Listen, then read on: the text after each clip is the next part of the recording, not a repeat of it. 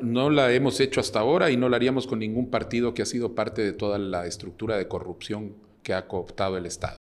Une, valor, vamos, Cabal ahora se está armando con una serie de gente que uno dice ya sabe de dónde viene, prosperidad ciudadana, es decir, son pocos los que quedan para tratar de realmente hacer una alianza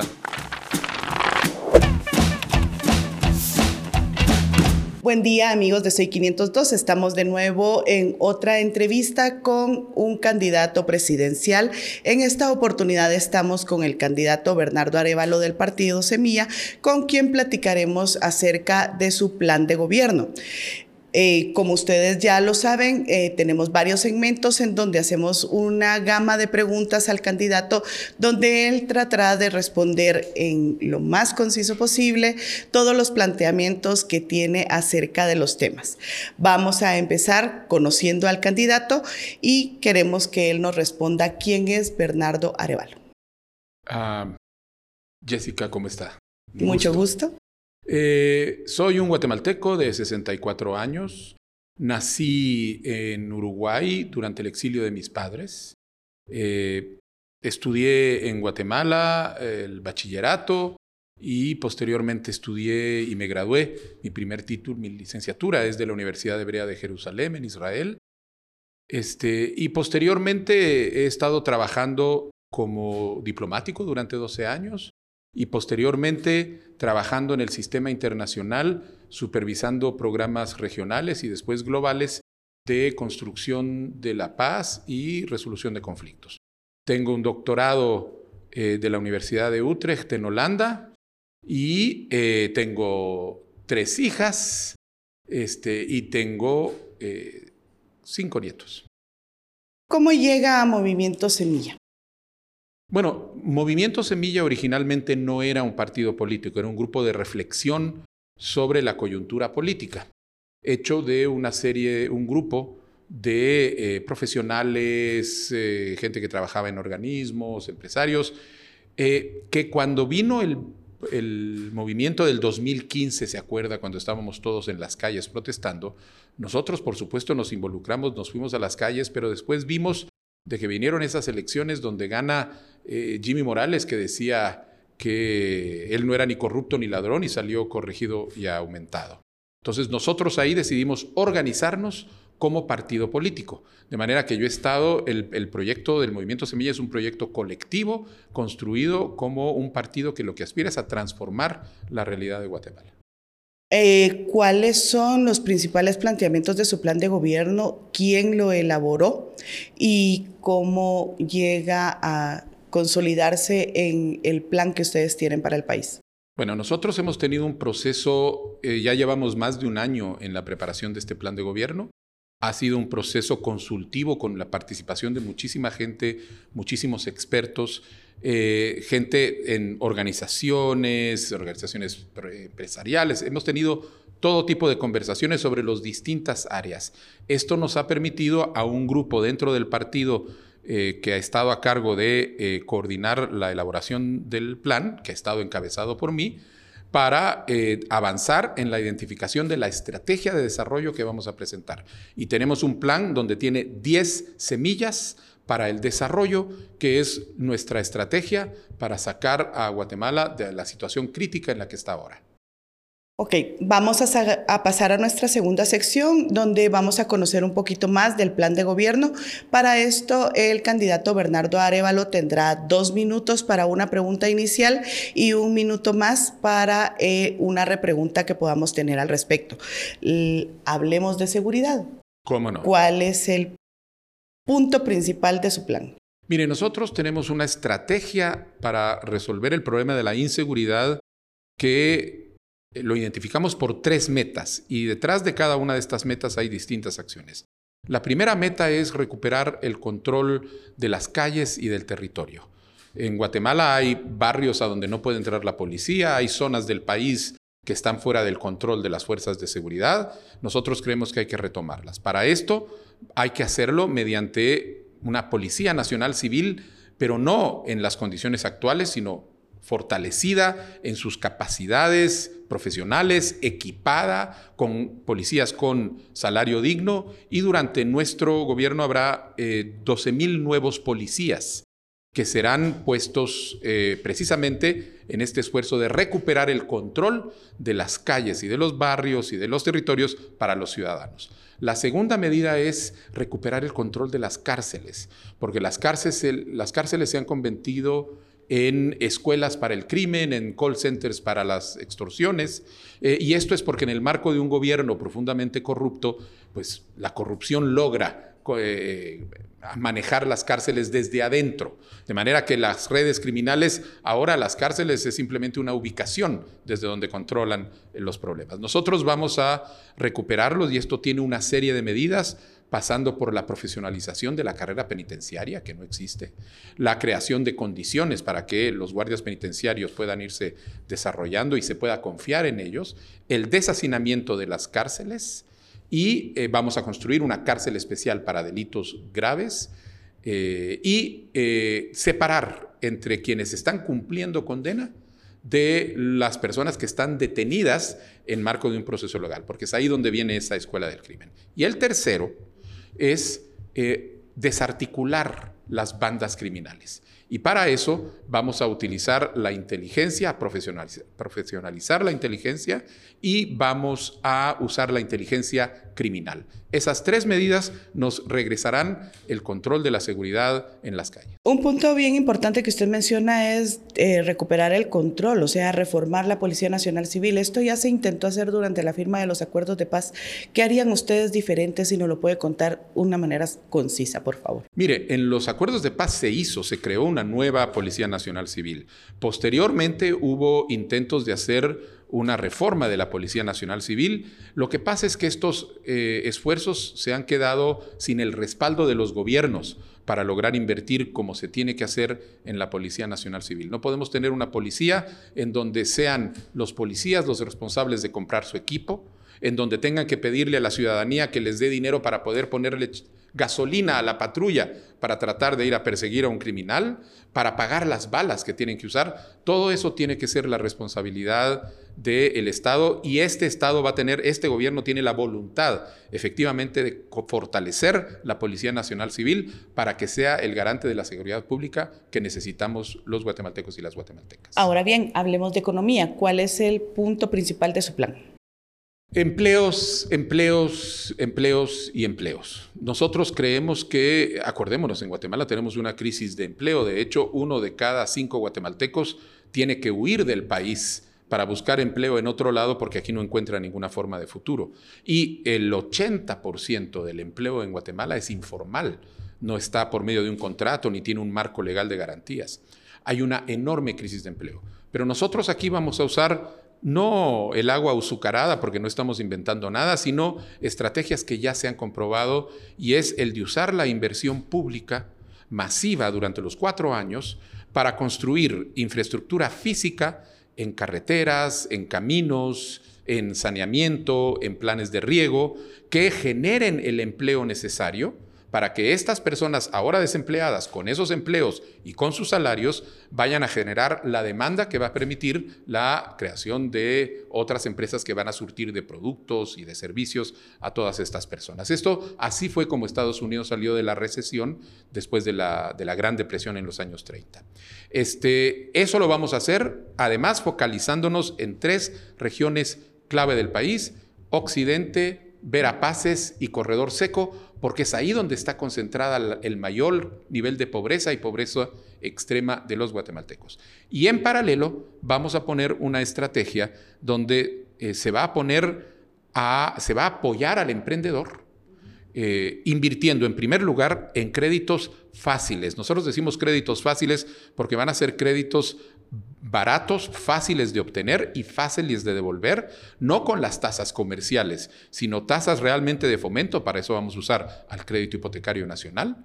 E, ese dinero se le va a dar a emprendedores al mismo tiempo que se les apoya con información para lograr que sus emprendimientos estén bien direccionados desde el comienzo y entonces no tengamos la tasa de fracasos de empresas que hay ahora. Pero eso lo intentó hacer eh, este gobierno durante la crisis de la pandemia. O sea, entregar eh, unos créditos que fueron poco transparentes, nadie sabe a quién se le dieron estos créditos. ¿Qué van a hacer ustedes diferente bueno, nosotros, en primer lugar, la transparencia. Segundo, va a ser un sistema donde realmente no va a haber que estar ser amigo de alguien, ser afiliado de alguien, o inclusive andaban diciendo por ahí que hasta algunos diputados obtuvieron algún tipo de crédito. nosotros lo vamos a hacer todo a través de un mecanismo que permita que sea la gente que de verdad está en necesidad de estos créditos que puedan tener acceso a ellos. Ahora hablemos de educación. Eh, ¿Cuál es el planteamiento o el principal programa que ustedes tienen para mejorar la educación en el país? Nosotros tenemos una línea en dos direcciones, porque Guatemala tiene un problema, una crisis educativa que es tanto un problema de cobertura, es decir, la educación no llega a toda la gente a la que tiene que llegar, como un problema de calidad. La, la educación que se está dando es una calidad, es de una calidad pésima. De manera que en las dos direcciones, en primer lugar, para atender la calidad, vamos a hacer toda una reforma de, eh, educativa de los currículums, etcétera, para empezar a construir, apoyándonos además en la capacitación de los maestros, los mecanismos que nos permitan aumentar en calidad, pero y en cobertura vamos a enfocarnos no solo en corregir las condiciones en que se encuentran, por ejemplo, las escuelas, en condiciones terribles, abandonadas, eh, muchas veces eh, mantenidas por la voluntad de los maestros y los padres de familia, porque el ministerio no aporta, sino que además vamos a invertir muy especialmente en la educación media en las zonas que hoy no la tienen. Hoy, de cada cuatro guatemaltecos que terminan la escuela primaria, Solo uno puede seguir estudios medios, porque no hay alrededor de ellos institutos. Nosotros vamos a construir ocho institutos en ocho regiones distintas del país para, con niveles de excelencia de educación orientada al trabajo, para que la, gente de esas regiones pueda mandar a sus, a sus hijos e hijas a estudiar a estos institutos. Pero además, vamos a darles una beca porque muchas veces la razón por lo que los, jóvenes, eh, chicos y chicas, ya no llegan a las escuelas de educación media es porque tienen que incorporarse a la economía familiar. Nosotros vamos a dar becas para los alumnos de esas escuelas para que las familias entonces no tengan la necesidad de sacarlos del ciclo educativo para ponerlos a trabajar. ¿Qué piensa de Joviel Acevedo y cuál sería su planteamiento con él específicamente? Mire, nosotros tenemos un planteamiento, eh, tal vez es el, tercer elemento a donde vamos. Nosotros queremos construir un gran pacto nacional por la educación. Un gran pacto nacional por la educación que sería no únicamente eh, eh, sobre los cuatro años de nuestro gobierno, sino fundamentalmente sería el replanteamiento de los, los objetivos y las metas que como nación tenemos que tener con una visión de mediano y largo plazo para poder salir adelante. En el marco de este gran diálogo nacional por la educación, vamos a sentarnos con todos los actores, con el magisterio, con los padres de familia, con la educación privada, con los sectores, para hacer un replanteamiento en general de la visión que hay alrededor de la educación. Pero Joviel Acevedo específicamente. Mire, Joviel Acevedo es el representante de un sindicato de educación. Mayoritario. El sindicato mayoritario de educación. Nosotros vamos a abrir una discusión con el, vamos a invitar a todos los sindicatos a reunirse, a sentarse a la mesa para discutir este tema, pero no dentro de esta perspectiva de vamos a tratar de resolverlo como un ustedes y nosotros, sino vamos a tratar de hacerlo en el marco de este esfuerzo por un diálogo nacional con una gran visión. Ahora, en materia de salud, ¿cuál es el planteamiento que ustedes tienen? Mire, nuevamente, el eh, planteamiento de salud viene alrededor de empezar a atender los enormes déficits de cobertura que hay. Este, por un lado, déficits de cobertura y por el otro lado, el costo de las medicinas. En el tema de salud, nosotros tenemos identificado muy claramente y costeado. Vamos a construir 400 nuevos puestos de salud. Esto quiere decir llevar puestos de salud a 400 comunidades que hoy no tienen acceso a la salud. Ese es, ese es el primer nivel. El primer nivel es atención primaria. Para evitar que haya demanda sobre el segundo nivel, que es los, centros de atención eh, permanente. Pero de estos centros de atención permanente, nosotros vamos a construir 50 en poblaciones que hoy no los tienen y que van a tener ahora equipos médicos con especialistas disponibles para, en este segundo nivel, poder dar la atención que evita que entonces los hospitales se saturen. Estaríamos hablando de hospitales de microhospitales entonces, algo así. Eh, no, son clínicas de atención permanente como están ahora concebidas. Vamos a construir además un, un, hospital nacional contra el cáncer, que el cáncer es una enfermedad terrible porque no solo implica el enorme sufrimiento para la persona y la familia, sino por el costo de tratamiento, es rompe la economía, em, obliga a las familias a empeñar casas, terrenos, autos, a entrar en deudas. Nosotros, un Hospital Nacional del Cáncer va a permitir y crear un espacio donde el Estado va a aportar todas esas capacidades que existen hoy solo en hospitales privados para poder dar la atención que necesita la población. Y ahora, solo brevemente, el tema de las medicinas. Las medicinas hoy en Guatemala cuestan del 200 al 300% más que en El Salvador, en México o en Honduras. Esto no es porque a nosotros nos vendan internacionalmente las medicinas más caras, sino porque existe un cártel producto de toda estructura de, corrupción que hace que las medicinas lleguen al público a esos precios. Nosotros vamos a crear una, una empresa estatal que va a manejar una red de farmacias públicas donde se van a comprar internacionalmente y se van a poner con el margen necesario para poder seguir alimentando el fondo y poder venderle las medicinas al país a, los ciudadanos al costo, no subsidiadas, sino sencillamente a un precio justo. En cuanto a infraestructura, si nos pudiera hablar brevemente sobre su planteamiento de infraestructura. Bueno, les comencé diciendo que ahí queremos hacer una gran inversión eh, porque creemos que eso no solo genera empleo, sino además genera el capital físico que después implica desarrollo por dos o tres o cuatro generaciones más. Brevemente y en números, 1.820 kilómetros de carreteras secundarias es lo que le comenté del plan de eh, eh, Altiplano, Verapaces, Corredor Seco. 1.500 kilómetros para trabajar de caminos rurales, esto es en conjunto con las municipalidades. 500 kilómetros de carreteras nuevas, es decir, no reparar 500 kilómetros, sino construir 500 kilómetros de carreteras nuevas y garantizar el mantenimiento del conjunto de la red vial. Aparte, vamos a hacer un plan maestro para el desarrollo de infraestructura estratégica para evitar que instalaciones como los puertos y los aeropuertos del país estén, como están en este momento, a punto de quedar desertificados o que ya tienen problemas de funcionamiento. Eh, y eh, eh, para esos tenemos 1.400 millones, pero vamos a buscar además formas de financiamiento que puedan ser novedosas, público-privadas, pero no para entregarles la infraestructura ya existente, sino para realmente ir a construir infraestructura que no existe.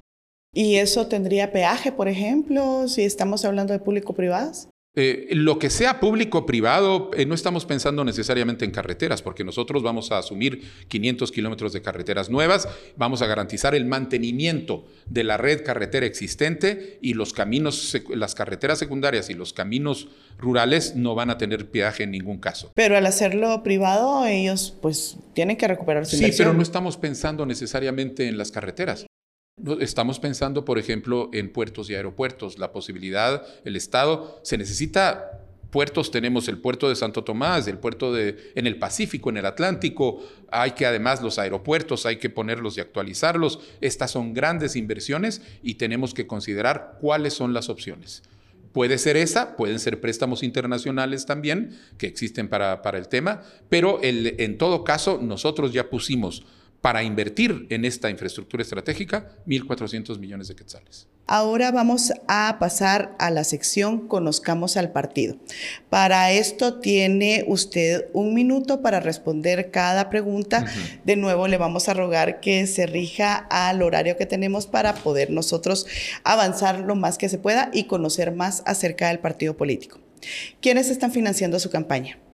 Eh, somos todos los miembros del partido, yo mismo, los afiliados, eh, no tenemos, y, simpatizantes que hacen aportaciones pequeñas. No tenemos grandes financistas, no tenemos aportes y por supuesto la deuda pública que nos entregan para poder eh, tener durante estas elecciones. ¿Con qué partidos no harían alianza ustedes en el Congreso?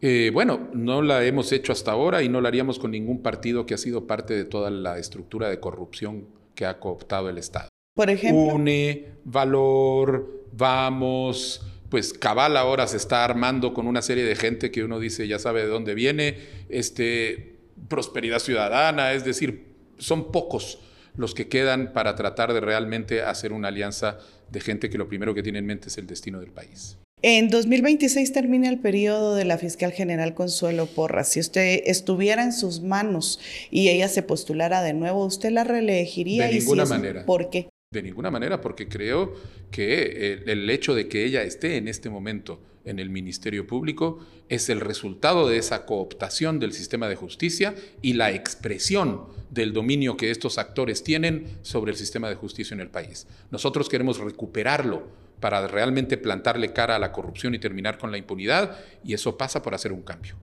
¿Qué propone específicamente, pero así muy puntual, para combatir la corrupción? Mire, nosotros lo que queremos es construir sobre el capital que nos dejó la CICIC, que fue terrible que se fuera. Este, porque lo que ha pasado es que ahora se han adeñado de todo el aparato. Y queremos traer a los guatemaltecos jueces, eh, abogados, fiscales que ahora están en el exilio, criminalizados y perseguidos, para en conjunto con ellos, que son quienes tienen la experiencia y, la, eh, y el compromiso comprobado, poder hacer una reconstitución del aparato de justicia eh, una vez que tengamos esta voluntad política que este gobierno va a tener para combatir la corrupción. Entonces, ¿crearían ustedes otra especie de CICIG? Nosotros lo que vamos a crear es un eh, sistema nacional anticorrupción.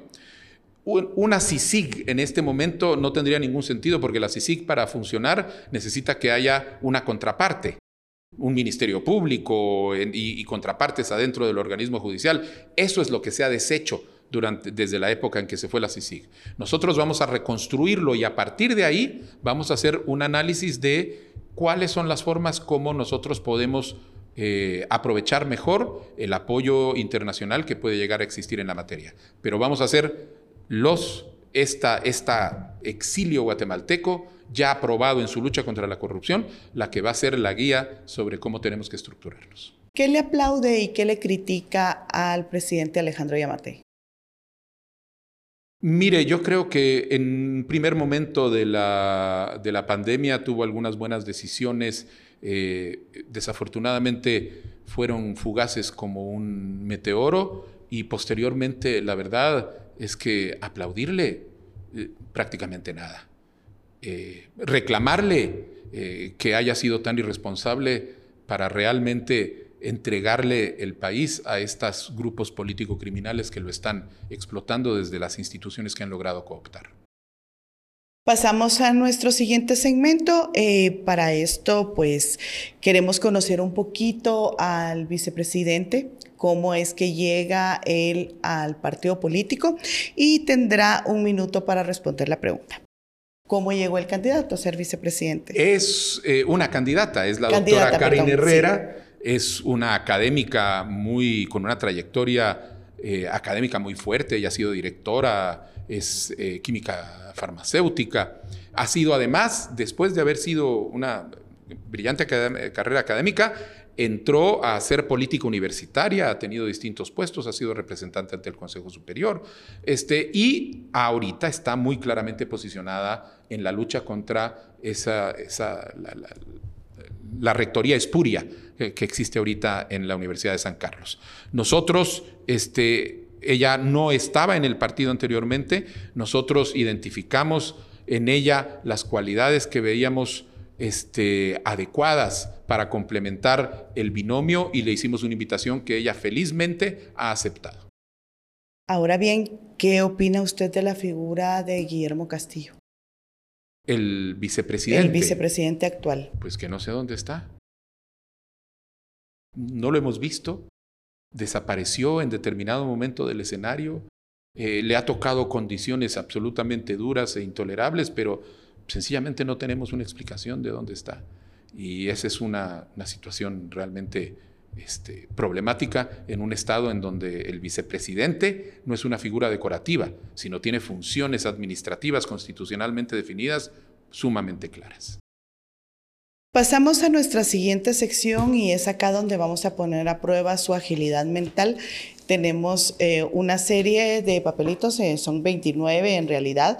Vamos a tomar 10 y usted tendrá que decir lo primero que se le ocurra cuando vea la palabra. No le vamos a preguntar ni de chuchitos ni de tamalitos. Queremos saber opiniones políticas. Empecemos. TSE. Mucha preocupación, temores. Alejandro Yamatei. Profunda decepción, lo peor que le pudo haber pasado al país, de mal en peor niños y niñas. Son el presente, no el futuro. Y tenemos que invertir en ellos para lograr que el país tenga el mejor futuro posible. Tránsito vehicular. Un caos producto de la desatención y el abandono de las autoridades sobre los problemas centrales que nosotros vamos a resolver de una manera muy contundente. Pago de favores. Es la historia de la política eh, y una práctica que eh, no existe en el movimiento Semilla y nunca estará presente en mi gobierno. Corrupción. El, el problema más urgente para resolver en el país. Empresarios. Necesitamos muchos nuevos empresarios, empresarios capaces y competitivos, pero que quieran competir, no que quieran tener privilegios para lograr salir adelante.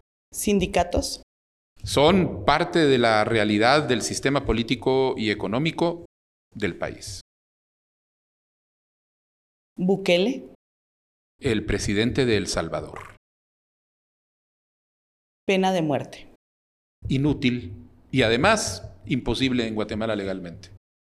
Perfecto. Ahora vamos a pasar a nuestra sección de momento incómodo. Son ah. preguntas que seguramente no le van a gustar, pero que están en el ambiente, que la gente quiere saber y que pues es bueno que ustedes tengan la oportunidad de responder acerca de ellas, ¿verdad?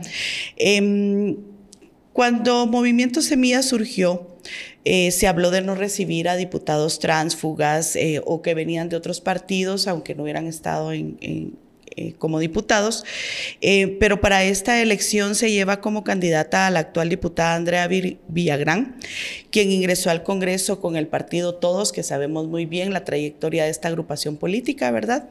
Y luego se reeligió con el partido Bien y ahora está con Semilla.